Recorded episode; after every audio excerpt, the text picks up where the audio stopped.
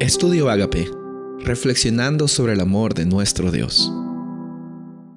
El título de hoy es Esdras reacciona. Esdras 9:5 dice, Y a la hora del sacrificio de la tarde, me levanté de mi aflicción, y habiendo rasgado mi vestido y mi manto, me postré de rodillas y extendí mis manos a Jehová mi Dios. Esdras estaba pasando la misma dificultad que Nehemías al como líder ver de que el pueblo estaba tomando decisiones que no eran acertadas. Y no es que no eran acertadas porque Dios es un Dios injusto, es que no eran acertadas porque les iban a traer consecuencias negativas en su vida. Cuando Dios dice un no en tu vida, no a esto, no a lo otro, en respuesta a una oración, Él no está tratando de restringirte algo. Siempre hay una lección detrás de ese no. Y detrás de ese no, yo estoy seguro que Él tiene una lección de amor para ti.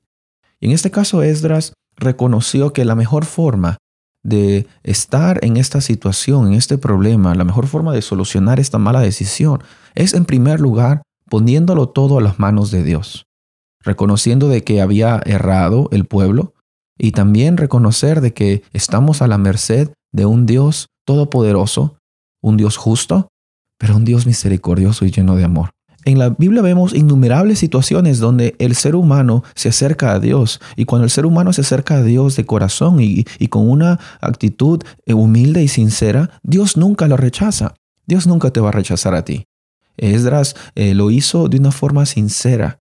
Era una forma de mostrar cómo él estaba con dolor en estos problemas que estaban pasando.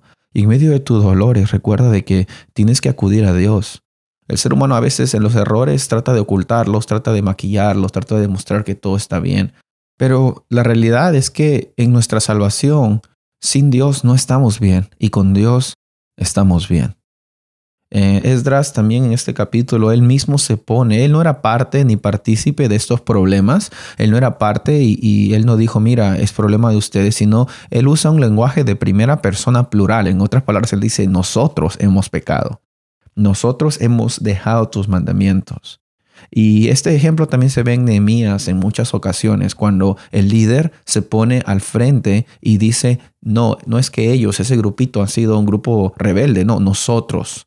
Él se pone como intercesor y también se pone como parte de la situación.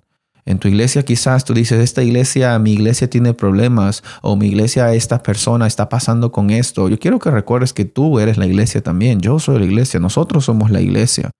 Y debemos quizás interceder los unos por los otros porque somos parte de un pueblo de Dios que ama a Dios y Dios nos ama a todos con nuestros errores. Porque nosotros también tenemos muchas cosas que cambiar. En esta vida no hay nadie perfecto. Y vemos en este ejemplo de cómo es que Esdras estaba tratando de eh, invocar la misericordia de Dios.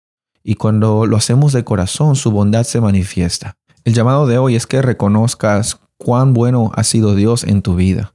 Cómo es que Él está manejando los diferentes asuntos que tú pensabas que no tenían solución.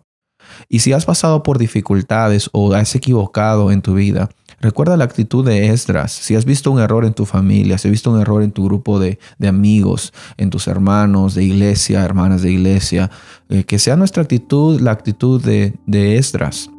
Él no buscó excusas para el problema, incluso él se puso como parte del problema e imploró para que Dios solucione esas situaciones que estaban tan difíciles pero con Dios no hay situaciones difíciles que no puedan ser solucionadas.